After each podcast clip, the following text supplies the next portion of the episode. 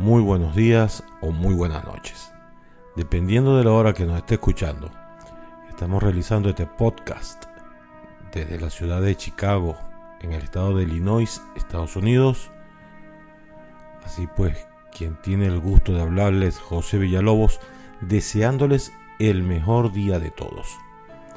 Damos inicio a un episodio más de este podcast que espero sea del agrado de todos ustedes, con el objetivo además de culturizar y entretener, dar a conocer nuestro pasado, viviendo el presente para construir nuestro futuro. Este espacio se llama Las Efemérides.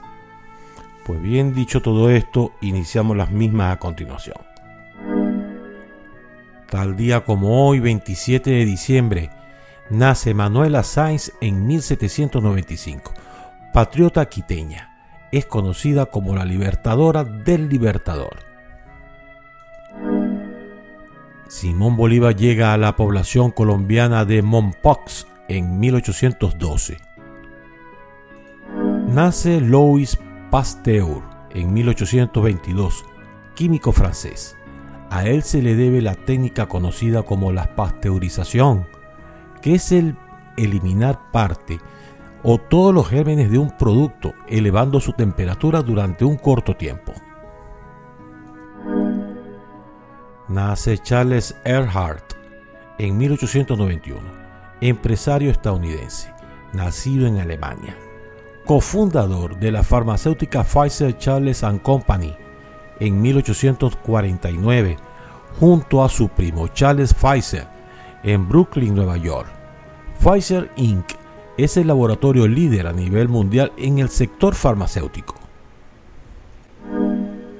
Muere William George Morgan en 1942, profesor estadounidense. A él se le atribuye el ser el creador del voleibol. Se realiza el primer partido oficial de la historia entre los eternos rivales, ganando el Cervecería Caracas 3 a 0 al Magallanes Béisbol Club en 1942. Se crea el Fondo Monetario Internacional, FMI, en 1945. Se funda la Liga Venezolana de Béisbol Profesional en 1945. Los restos mortales de Cristóbal Rojas son ingresados al Panteón Nacional en 1958 se estrena la película Chicago en 2002. Chicago es una película musical estadounidense dirigida por Rob Marshall, basada en un musical de teatro estrenado con el mismo título en los años 70. Muere Roberto Musulungo Herrera en 2018, beisbolista y umpire cubano. Hoy es Día Internacional de la Preparación ante las Pandemias y hoy se celebra la festividad de San Benito de Palermo. Así hemos concluido por el día de hoy, agradeciendo de antemano los comentarios y críticas para así ir mejorando día a día. Agradezco si pueden visitar mi página web www.pbweb.com y redes sociales para que nos mantengamos en contacto.